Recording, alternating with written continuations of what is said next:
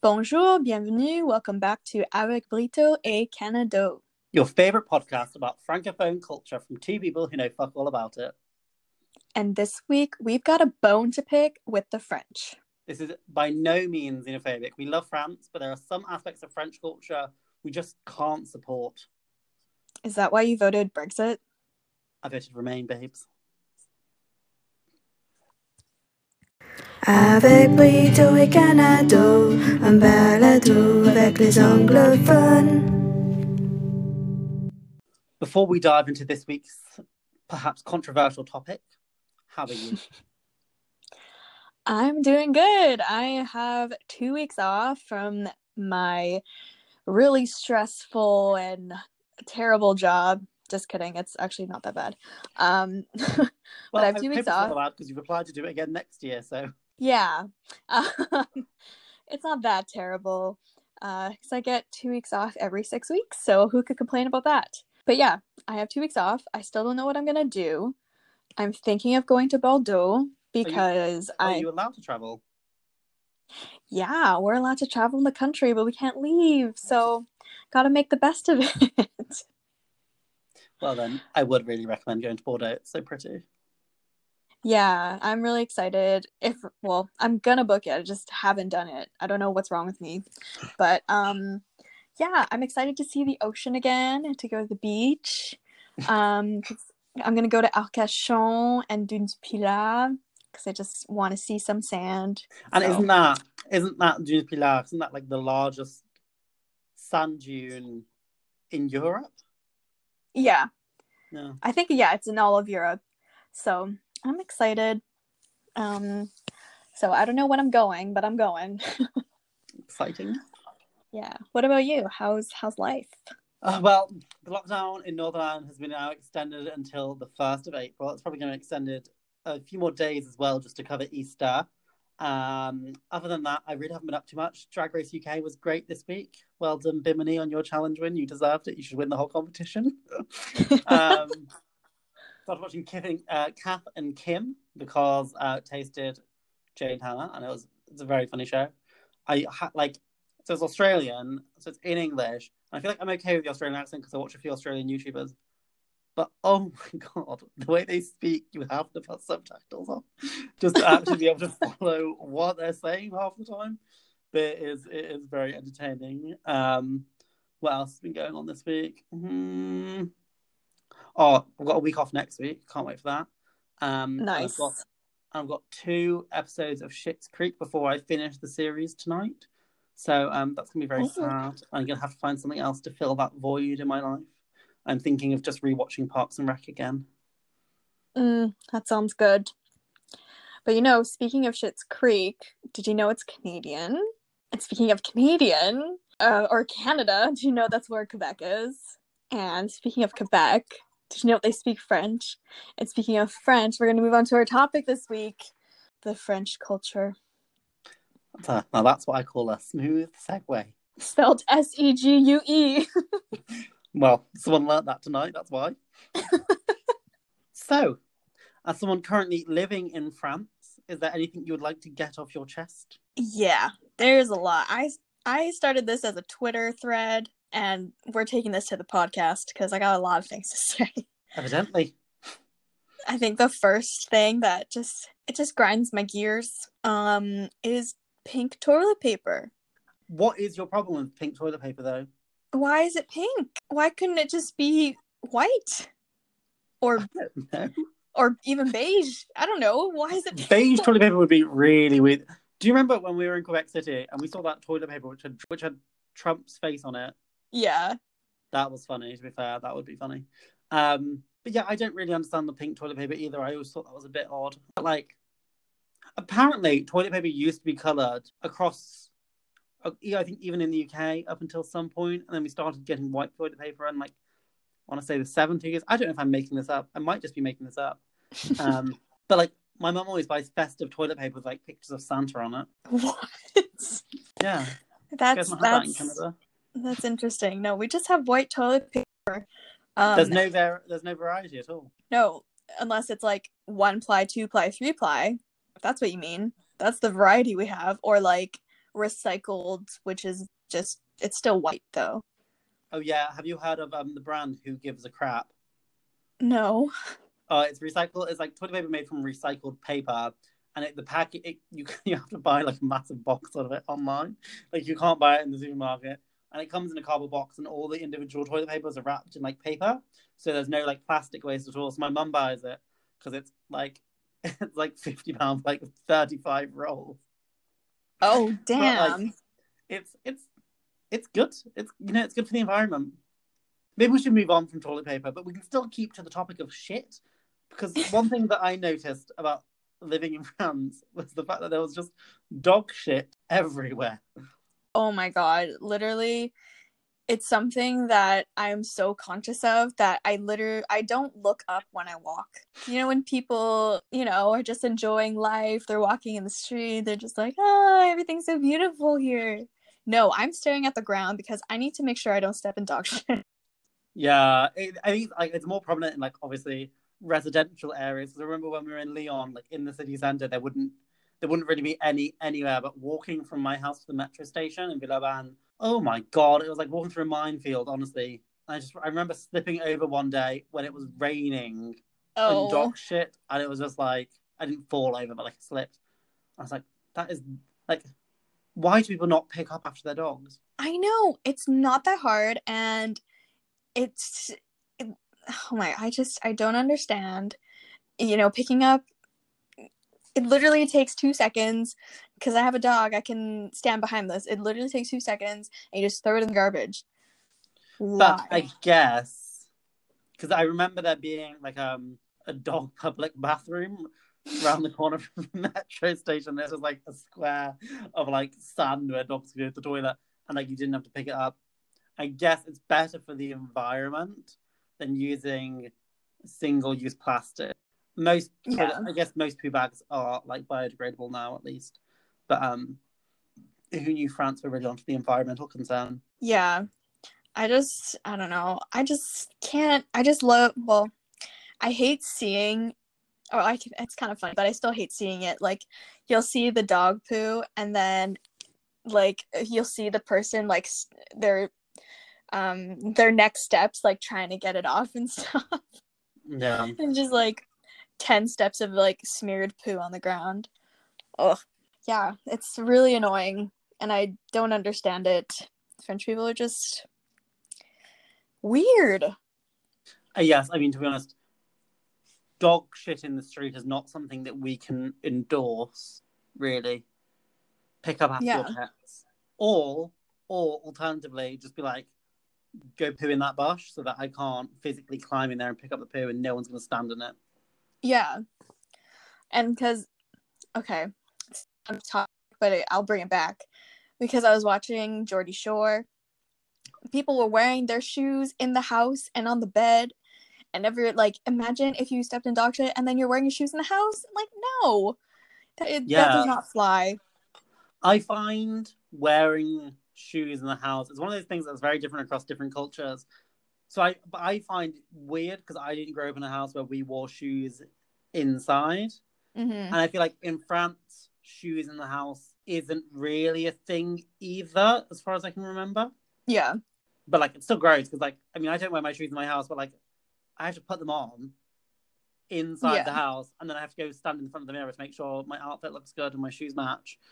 It's like if I stud in something, there's still a risk of it getting on my bedroom carpet. yeah. I just don't understand why people, like, yeah, if they're like, their shoes are super dirty and then they're just gonna wear it in the house. Yeah, that doesn't, that's not cool with me. I learned this from a podcast as well. Like, you know, when you go to a Mhm. hotel or an Airbnb and you're unpacking your suitcase, where do you put it? Oh, I put mine on the ground. Okay, because I know loads of people put it on the bed, but then that's disgusting. Yeah, it's oh my god, suitcases are disgusting. Cause they just you just leave them everywhere, and just because it's a hard case or whatever, you just think, Yeah. oh, whatever, I don't care. And have you have you ever physically cleaned your suitcase? No. I wiped down the handles, but like never the rest of it. Yeah, I think I did that like just because of COVID, but otherwise, I've never, I've never cleaned a suitcase in my life. Are you sure you cannot hear my washing machine? Because it sounds like it's about to fucking take off. Wait, don't talk for a second. No. I I don't hear anything. Okay, I'm gonna close the bit. Go close the kitchen door, but like I'll I'll show you an. Ex- you'll hear an example of the noise too, because Okay. it is absolutely crazy. Oh, I hear it now. Is it in a spin cycle?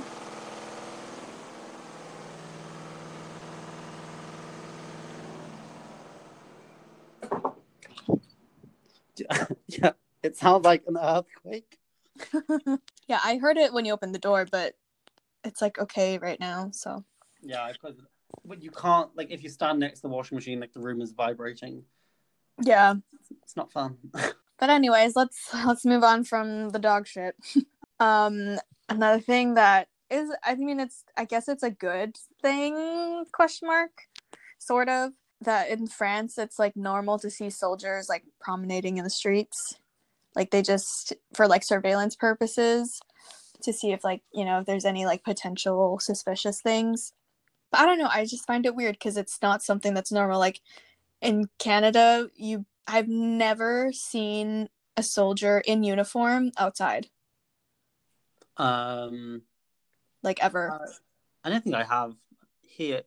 I remember there was one day where there was like the Marines were doing some like obstacle course on like the waterfront in Liverpool, and we went because my cousin was there, and that's the Mhm. only time I've seen them in uniform in public. But it was because that's like a public event.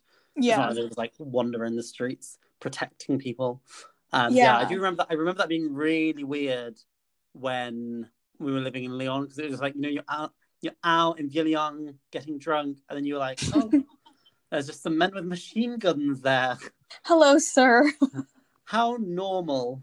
Yeah, and it's like I feel like I have to behave. I mean, yeah, I do have to behave in front of them, but it's like I feel like I'm doing something wrong when I'm not because I'm just walking in the street. But because they're there, I'm just like, mm, I don't feel comfortable with this. Yeah, you have to be like oh do I look suspicious at all? Yeah, Are they're gonna stop me. Yeah, which is very unlikely really. yeah. Um, yeah, I, I remember, I remember seeing it for the first time when I was on holiday in Marseille with my family, and there was, remember there was a terrorist attack in Nice on the 14th of July. Oh, yeah. and we were like we were in Marseille, it was obviously not far away, on like the same time, and we were getting the train to Aix-en-Provence the next day. And we went to the like main train station in Marseille, I think it's Saint Charles, and there was just army everywhere with guns. I was just like, what the hell is going on? Yeah, it's Like, like, super scary. Where's the train to Aix-en-Provence? yeah, no, it's it's it's just like yeah, it's like makes you nervous. Because you're like, oh, there should there could be something that's wrong because there's a bunch of soldiers here. Yeah, I think you just get numb to it after a while, though. Yeah, but even then, like I see them sometimes at the the bus loop here, and because there's like it's kind of hard to cross, or it's like to get to like one certain bus stop, you have to cross the entire bus loop, and it's kind of like jaywalking. And sometimes there have been times where I've like had to jaywalk, and like the soldiers are walking by. I'm like, oh my god, don't look at me. I'm Wait, not doing is anything. Jaywalking illegal in Canada? Yeah, technically.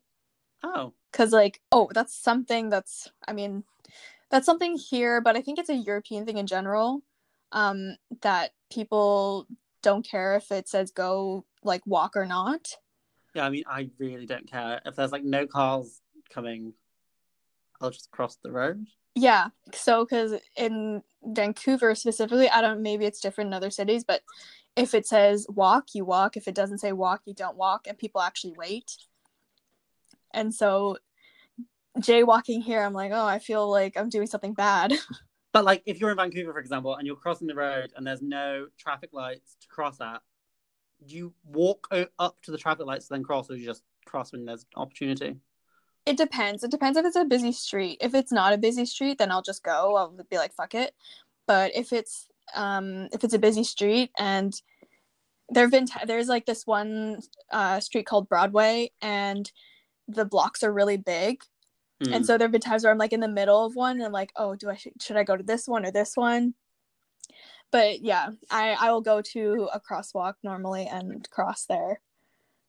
So, Hmm. um yeah so doing that in front of soldiers was quite scary. I don't think it's illegal in France though, I don't. It's not. I don't think because I've done it. I've done it in front of police officers. They don't. and they care. just don't care. Yeah. So you're working in a school at the moment, aren't you? Yes, I am. I'm working in two middle schools right now.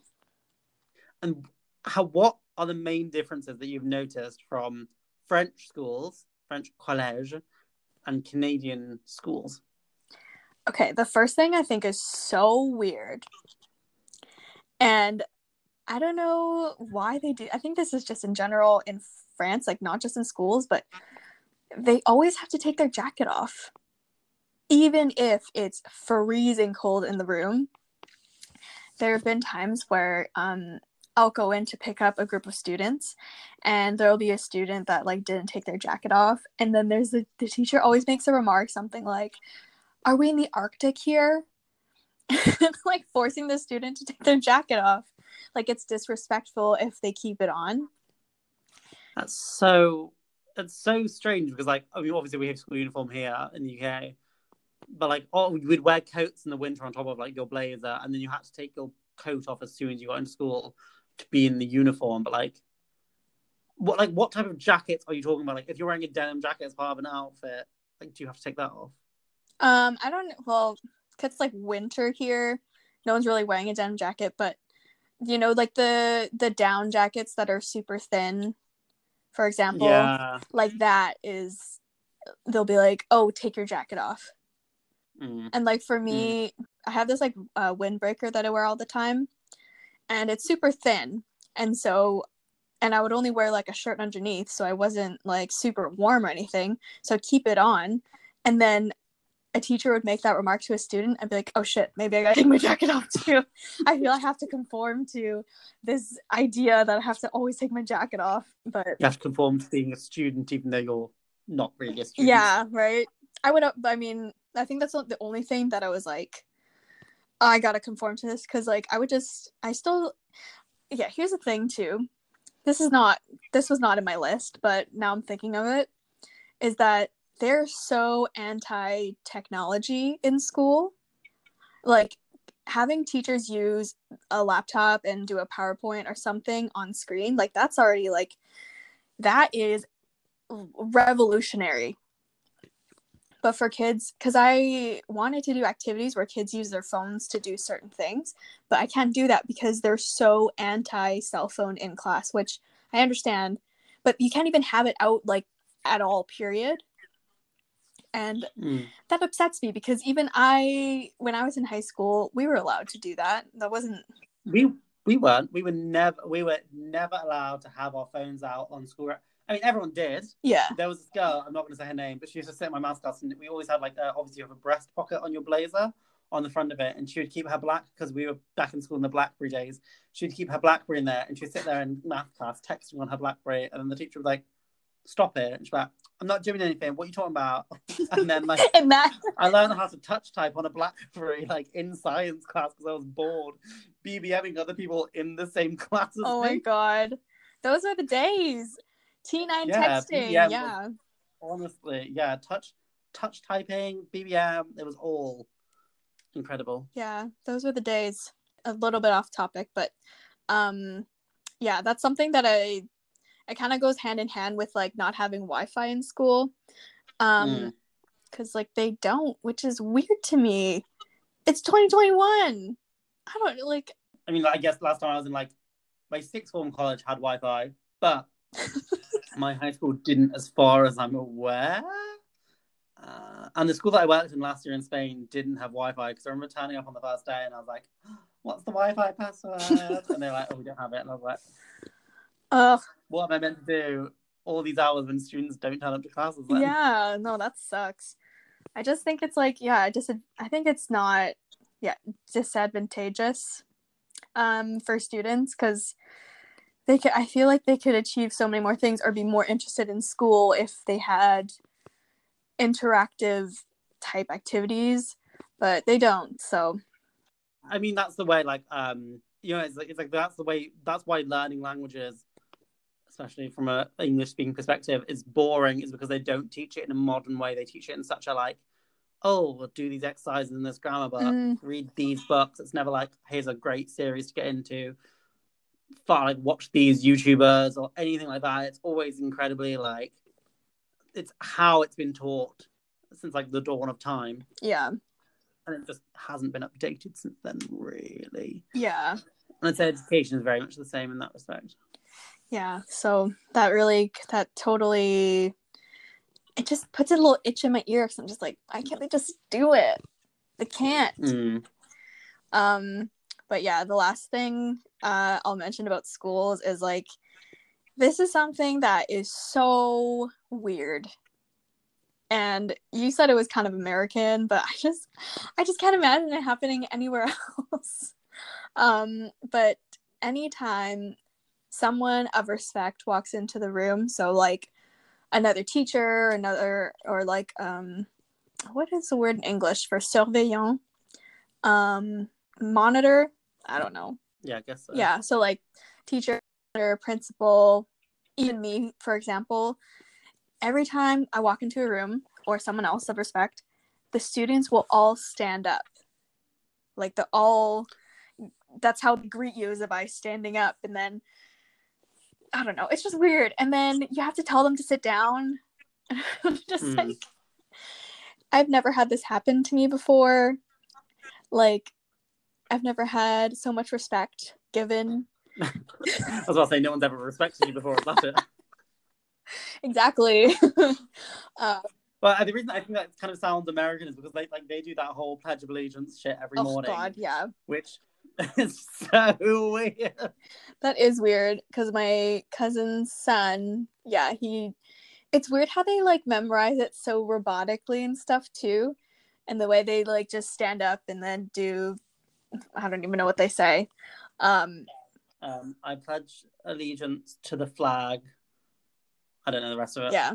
But the idea of that is just it's weird to me too. But yeah, I don't know. Just to tell them to sit down, I'm like, I'm not that much older than you. You can calm down. Like I don't need you to use respect. I need your friendship. yeah, exactly. I need you to think I'm cool above anything else. That's all I want. honestly that's why i'm that's why i use tiktok so much because i'm trying to like stay yeah i'm trying to stay cool stay relevant. okay, what else about French culture do you not support? okay this is controversial because f- meals are very important in french culture but oh my god i cannot stand meals that are like two hours three hours long it's Mm. like i've yeah i've had multiple dinners with like um i was just with french people like even back in lyon when i would have dinners with my host family or um if it's like recently with my um with some of my teachers but the dinners are just so long because everyone loves talking and that's fine you know if there's like good banter and stuff. But uh, there's just a point where i'm like i can't eat anymore and i can't concentrate on what you're saying because i'm so full. Oh yeah i had this there was this one time where um this is like when i first got here and one of my teachers invited some other teachers over for dinner and we had a huge meal and the the main course was like this it was like a stew and the sauce was like cheese. It was basically like fondue with some chicken. So That sounds absolutely disgusting. so like it was so like and i'm lactose intolerant so i can barely even eat like i can't eat that much if it if it's like all dairy. And so by the time i got to dessert she was she made this rhubarb pie and she she made the hugest slices. Like you know when you buy pizza and it's already cut in eight slices? Like Yeah. her slices were like two slices of pizza of pie which basically is like one fourth of a pizza. And Yeah. and she's like okay here. And i was just sitting there like oh my god i have to eat this. This is crazy. Um so yeah and then by the end of the dinner, I was like barely talking because I just couldn't. I was just sitting there like, oh my god, I'm so full. I can't think anymore. but yeah, and then yeah, at school, lunches are two hours, and honestly, I could do with 30 minutes. Like the rest of the time, It's, yeah. yeah, our lunch in school was in school in England was forty five minutes, which is like plenty of time because like maybe in our culture lunch isn't as important as it is in French culture, but it's also so annoying because I think we are the almost inverse of France when it comes to like coffee and lunch because they have their coffee, they're like espresso. It's like a you go to a tabac, you have your espresso, you go. It's like a short affair, fifteen minutes max, and then lunch is like two hours. Whereas for us, it's kind of like the other way around. Like I'll go and get a Tesco ready meal deal, a Tesco meal deal, go sit in Botanic Gardens, eat my lunch, then go back to the library. Like it's not an important aspect of my day. But then a coffee, that is like that is a social event. Like you sit there for an hour, an hour and a half. You maybe have one. You have like one over the. You know, you have like one coffee that's like, um, I don't know, some caramel frappuccino, macchiato. Shit, you know, you have one like really disgusting niche coffee, and then afterwards you're like, "Can I just get like a flat white with it?" Yeah. yeah. and like that's that's like that's like our equivalent, I guess. Yeah. Which I much prefer. Because also when you're eating, you don't really want to be talking. Exactly. And that's the thing in like the um in this COVID context, you don't really want to be spitting all over the place and what better place to do that than in the staff room when you're not wearing a mask Mm. because you're eating. yeah, that's true. but yeah, every time um every time I'm eating lunch with teachers, I'm I have to pace myself because I have to not eat as fast so I'm not just sitting there like twiddling my thumbs while they're still eating. Ugh, and then like an hour passes by and then like okay, I guess I'll just like sit on my computer now because I have nothing else to do. Yeah. Uh, the oh, the thing I hated about being in France is when things would close at lunchtime. So inconvenient. Like I remember trying to go to the bank like three days in a row, and every day you go and it's closed because it's twelve. And you're like, just be open. Like, Yeah. Sure, you have enough staff that you can let some people off on their lunch and have the others. In I there. know. I don't know why that's or why they do that. Cause you would have more customers if you were open for longer hours. Cause or like cause they would Yeah. be like, oh, okay, I'm gonna. I know that they're open when I need them, so I'm gonna go to them. I know, I'm going to go there on my two-hour-long lunch break because I've got nothing else to do because nothing else is open. Yeah, so that is a thing. And then also, if you're hungry and at three o'clock in the afternoon, well, that's just too bad for you. Yeah. Because restaurants close at two until seven. Unless you want fast food, in which yeah, I I remember that from when we were in Lyon, just being like, oh, like at five o'clock in the evening, like, oh, we're hungry. What should we get? And it's like, oh, nowhere's open other than Domino's and McDonald's, and we're like, look at us experiencing French culture. It's fine. Seriously. But you know what? I I fuck with that. I fuck with McDonald's and Quick and all those other fast food restaurants. I don't think I've ever been to Quick because I don't think they have anything vegetarian on the menu, although they might have changed. But French McDonald's pops off. Like I, oh my god, I like. I feel like when we were there is when it started to get good because I remember before, like the first month or so of us being there, they didn't have a vegetarian option. Then they introduced the chef Mm, mm, yeah. wrap. I don't know why I said wrap in a French accent. um, that was really, oh, that was so good. And then I remember in Spain when I was living in Spain last year, I was like expecting like Spanish McDonald's to be good, and it just really Yeah. wasn't. Like they had, they had, they had good McFlurries. I'll give them that. There's nothing quite like a Suchard McFlurry around Christmas time, and a Filipinos McFlurry. Oh my god. Um, but I remember I like I loved going to France whilst I was living in Spain because I was like, I'm gonna go get a vegetarian wrap, get a really cool McFlurry where you can choose all your special details that you want. Yeah. yeah, I really love well, I try not to eat it all the time, but I think I have it like twice a month at this point. So, and that's that's that's a lot. But it's so good and honestly in this small town of Lens, I mean there's not that many things to experiment with like no, there's literally I mean there's a bunch of restaurants but a lot of them are just kebab restaurants or like little like little corner kebab stands, which is fine. I love kebab, don't get me wrong, but I want to what's the word? diversify my um Uber Eats orders, you know. Mm, yeah, yeah. So you, you have to go for McDonald's. Yeah. But I remember, remember, remember McDonald's in Belgium. Oh my. You know what? I wish that they ha- they had that menu across uh, just across or mainly just in Canada because that's where I live. But um they had such good options and they would always like make it different like they had a, a different burger every month. And they even had yeah, a bunch of veggie options which they didn't have in other countries yet. So, Yeah, because I remember, I remember having the vegan nuggets there, which we don't have here. I don't feel like they have them anywhere else other than like Norway and Sweden, really, Mhm. and Belgium. I know, so random. But yeah, I really loved I did get McDonald's a lot there. But you were in Brussels. You had so many choices of restaurants. you know, it's like four in the morning. You're leaving the club. What better thing are you do? The what better thing are you gonna get than the McDonald's? I've been in COVID for so long that I was just thinking, why would you ever be up at four in the morning?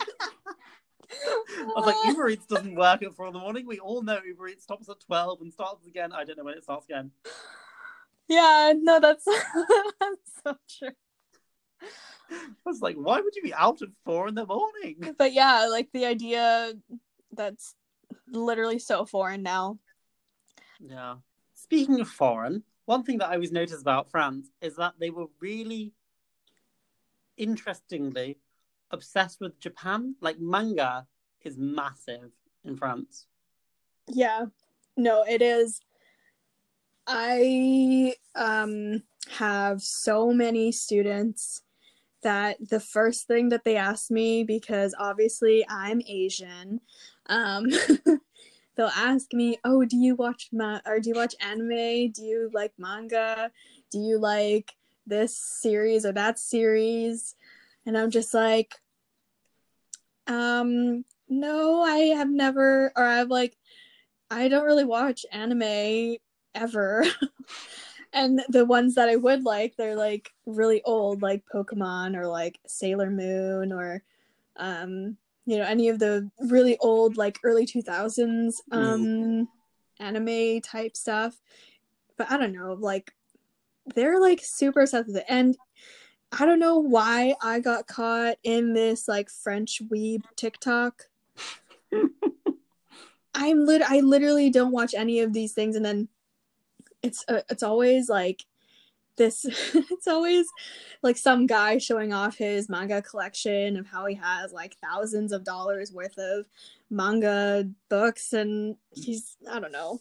I just I I mean, good on them, but it's weird how it's like a whole country that is obsessed with the same thing. Yeah, it feels really strange because like culturally, as far as I'm aware, there's not many like links between France and I know Japanese baking is quite inspired by French baking, Mm-hmm. but like other than that, I cannot really think of very many other links. And France is the second largest consumer of manga in the world, which just seems so out of the blue. Yeah. They're obsessed. I think they're just obsessed with like um I think they're just obsessed in general with like I don't want to say, but like they kind of have yellow fever. but they do.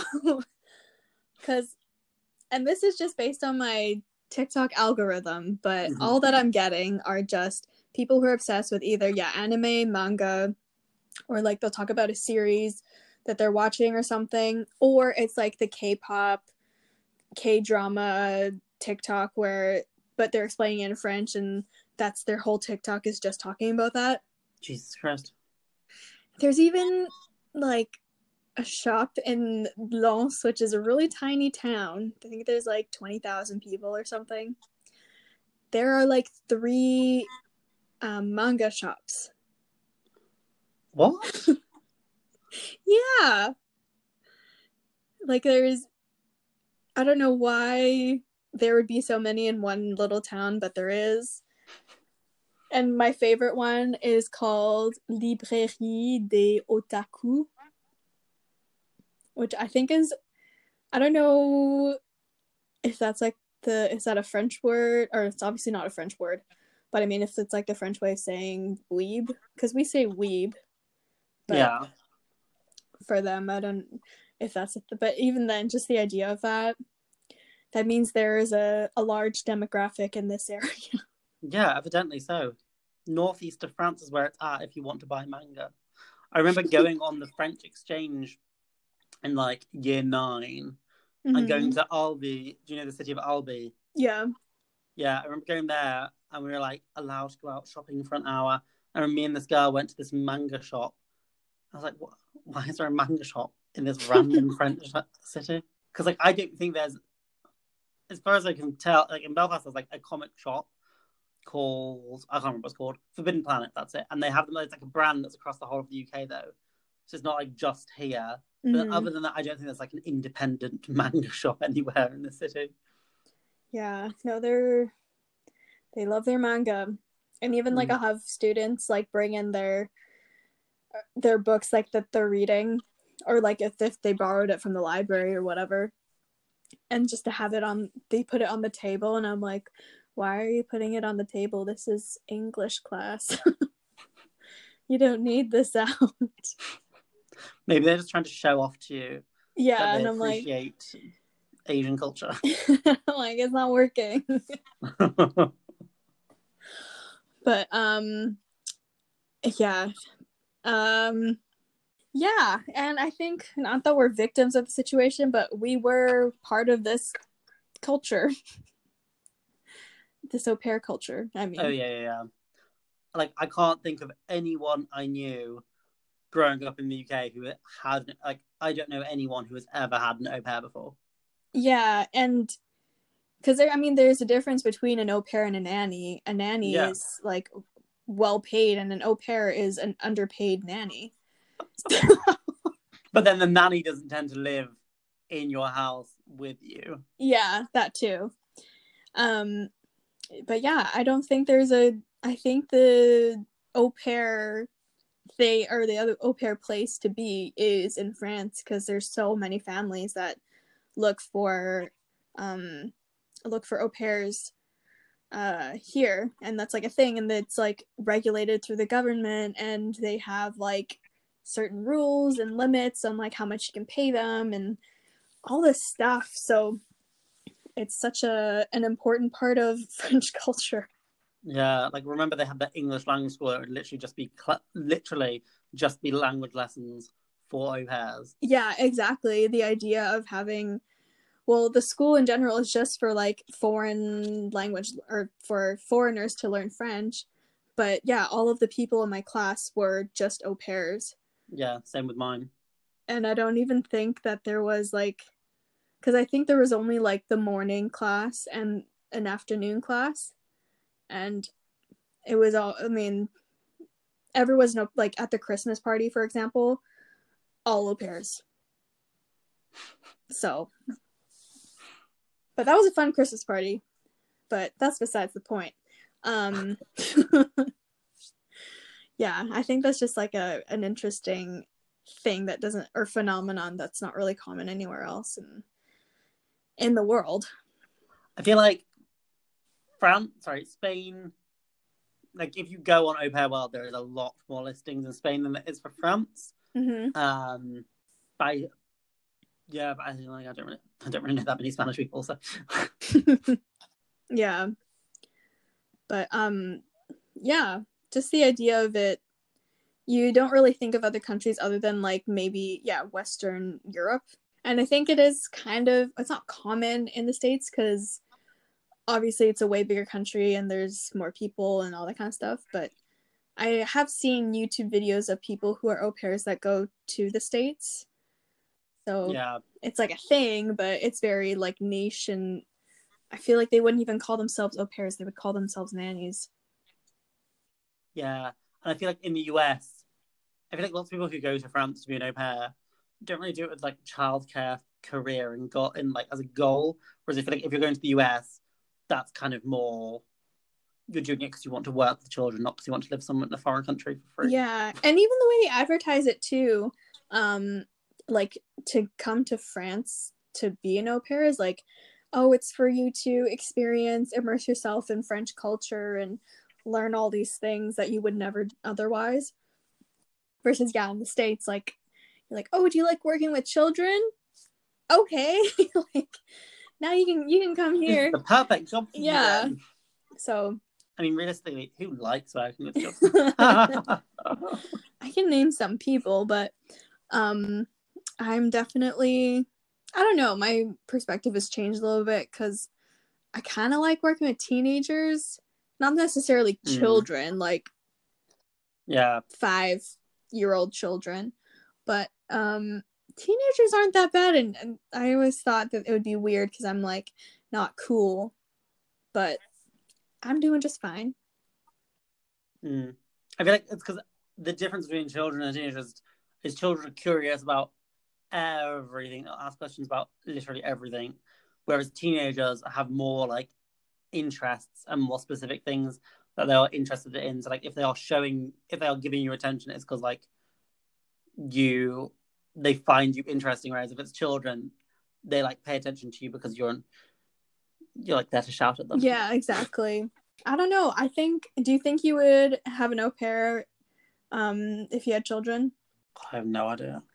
Would you want to imagine you when you were an au pair? Would you, if you were, would you hire your previous self as an au pair?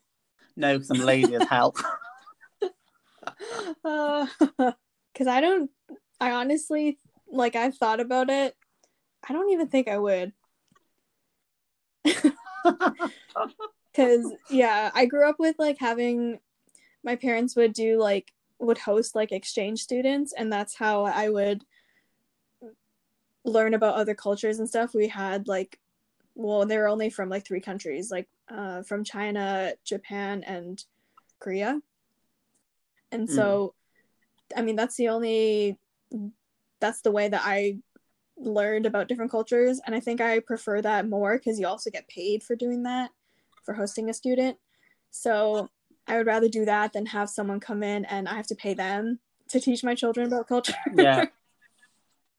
I don't think I don't think we have an exchange program like that in the UK. it's just like um yeah i think it's like more co- well it's more common with like asian um countries but yeah it's just like you and you know the con- the company ef like yeah so oh it's yeah. kind of like that where it's like an immersion program where you're there for like three months or something and you stay with a family and so the family gets paid for hosting you and then you know you get there's like a cultural exchange there i prefer that much more than yeah having someone come in that i have to pay so Mm. Yeah, I know someone who did who did that actually. He was French and he went to Australia for a year when he was in high school and did Mm-hmm. it. So he was French, but he spoke English with, with like a perfect Australian accent. It was Wait, so what weird. the hell that's such a mind fuck Yeah, because it's like, so it's just so strange because obviously, like when you when you hear French people speak, I'm kind of like I expect like a sort of English accent, maybe a sort of American Mhm. accent. I would never really expect them to have an Australian accent. that's so weird oh my gosh that's really Yeah. cool though to, to go for an entire year abroad Oh yeah, so his English was perfect. damn i wish i had that Yeah, I mean, too little, too late now. yeah i isn't know it? I'm, I'm almost in my mid-20s Yeah, you're gonna be 25 this year. Crazy. yeah But before we harp on about how old you are, just talk about your favorite discovery in France. yeah literally the coolest thing, honestly. And I owe it all to my teacher because she her family's from um Bretagne and um that's like a thing that's normal. And so when I was staying with her for the first two weeks, she was like, "Oh, do you want some coffee?" I was like, "Yeah, sure." And lo and behold, she gave me a giant green bowl, and I was so confused. I was like, "There's no cereal to go in this bowl. What's this for?" And she's like, "No, that's for your coffee." I was like, "Huh." And then, um, when I went to Mont Saint Michel, the hostel I was staying in had these really fancy bowls with like names on them. And Mm. it was just the coolest thing. And they had handles too. So it was like you're drinking like with two hands and you just, I don't know. I just think that's revolutionary. So, so what you're describing is a mug, really, a bowl with handles as a mug. yeah, but it's like the coolest mug ever. And it's, yeah, and it doesn't, um, I mean, the only thing is that it doesn't keep your drink hot like the entire time. No, because the surface so Exactly. big. So the only thing is you have to drink it really fast, but otherwise it's so cool. I don't know. I think it's cool, and that's how I found my favorite French name ever, Bérangère. Mm. Oh, Because you have a bowl which says that Yeah. one, don't you? And all of you can find that on our Instagram when Jane posts a picture of that mug.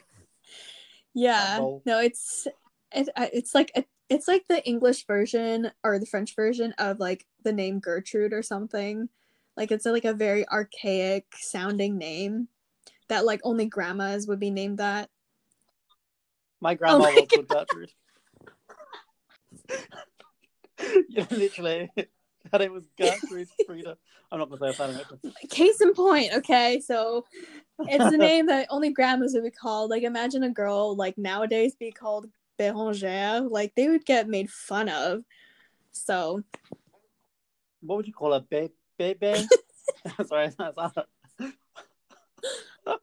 There's no real nice way to like nickname that. yeah i don't know i don't know um but yeah i just think it's the funniest name and i love it so that's my my alias alias Ali- alias okay yeah alias Alias, yeah. um it's it's Bérangère i was just gonna say gertrude i meant Bérangère I mean, you could be a Gertrude. yeah for all we know. exactly So, before we wrap up for the week, do you have any any final thing, any final grievances with France that you'd like to address? Um, no, not that are appropriate for this podcast. Because Okay. my mom listens. uh, I'll finish off by saying the one thing that really annoyed me was passive aggressive post-it notes, and the less the less said on that, the Yeah. better. So, thank you everyone for listening. um, yeah, thanks for listening. Um, make sure to follow us on our Instagram and Twitter. We're really trying to post more nowadays, so we're trying. Yeah, I mean we posted twice this week, which is not like us since I think the last time we posted Yep. was November. And our Twitter is slowly reviving. We'll get there. Reviving, and it was never alive in the first place. Oh yeah, I forgot to mention our handle is A B A. Oh wait, how? Hold on a sec. A B A C podcast. A B E T C Yeah. podcast. Yeah, or both Twitter and Instagram. Um, and yeah, that's everything from us this week. Thank you for listening. And we'll see you guys in our next one. Have a nice week. Bye. Bye.